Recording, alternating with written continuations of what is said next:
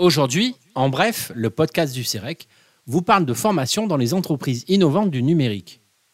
Souvent perçue comme étant destinée aux salariés les moins qualifiés ou aux petites entreprises, la formation en situation de travail est pourtant très largement utilisée par les entreprises innovantes du numérique. Surprenant, non?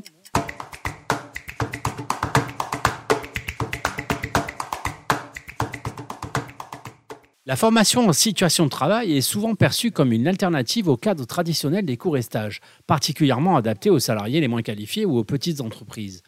Elle est pourtant très largement utilisée par les entreprises innovantes du numérique pour former des salariés hautement qualifiés. Pourquoi ces entreprises font-elles le choix de ce mode de formation?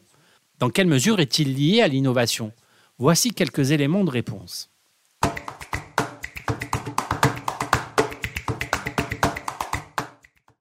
Le recrutement dans le digital mise sur deux natures de savoir. En premier lieu, les savoirs explicites ou théoriques. Lors des recrutements, une grande importance est accordée au diplôme, lequel est perçu comme la certification de ces savoirs. Pour 75% des entreprises du numérique, les salariés entrants ont les niveaux de qualification attendus. Pour autant, plus de 60% de ces mêmes entreprises pensent que les compétences des salariés sont acquises via les savoirs tacites accumulés avec l'expérience. Les savoirs tacites contribuent à renforcer la compétitivité des entreprises vis-à-vis de la concurrence. Cette stratégie trouve un écho dans les modalités de formation auxquelles les entreprises ont recours.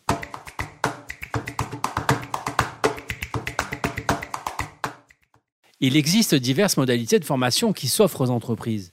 Les cours et les stages, les séminaires, les formations en ligne, l'auto-formation et les formations en situation de travail. Ce qui caractérise les entreprises innovantes du numérique, c'est qu'elles ont recours à toute la palette des modalités de formation.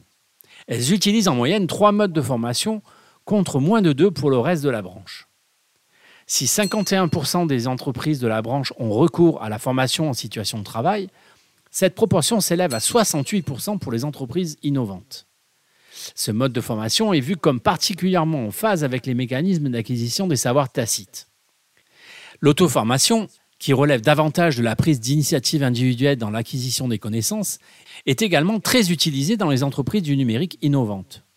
Elle est le seul mode de formation corrélé avec la formation en situation de travail, en cohérence avec le principe d'intégrer l'apprentissage individuel dans l'action et dans un environnement collectif.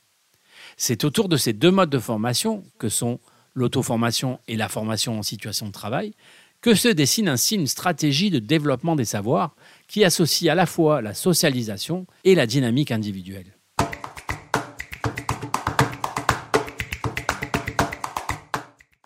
Il faut savoir qu'une forme particulière de formation en situation de travail est à l'œuvre dans les entreprises innovantes.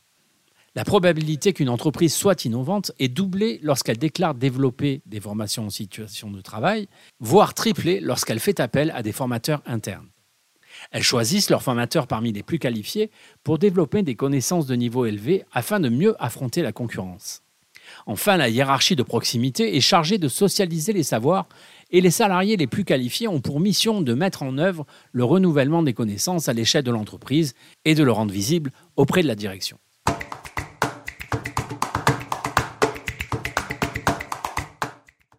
En conclusion, la difficile reconnaissance des savoirs tacites sur le marché du travail trouve dans les entreprises innovantes du digital un espace favorable, au travers notamment de l'utilisation intensive de la formation en situation de travail. Si c'est une réponse adaptée aux enjeux d'attractivité et de concurrence, cela pourrait même constituer un élément de résistance de la structure entreprise face au développement rapide du télétravail.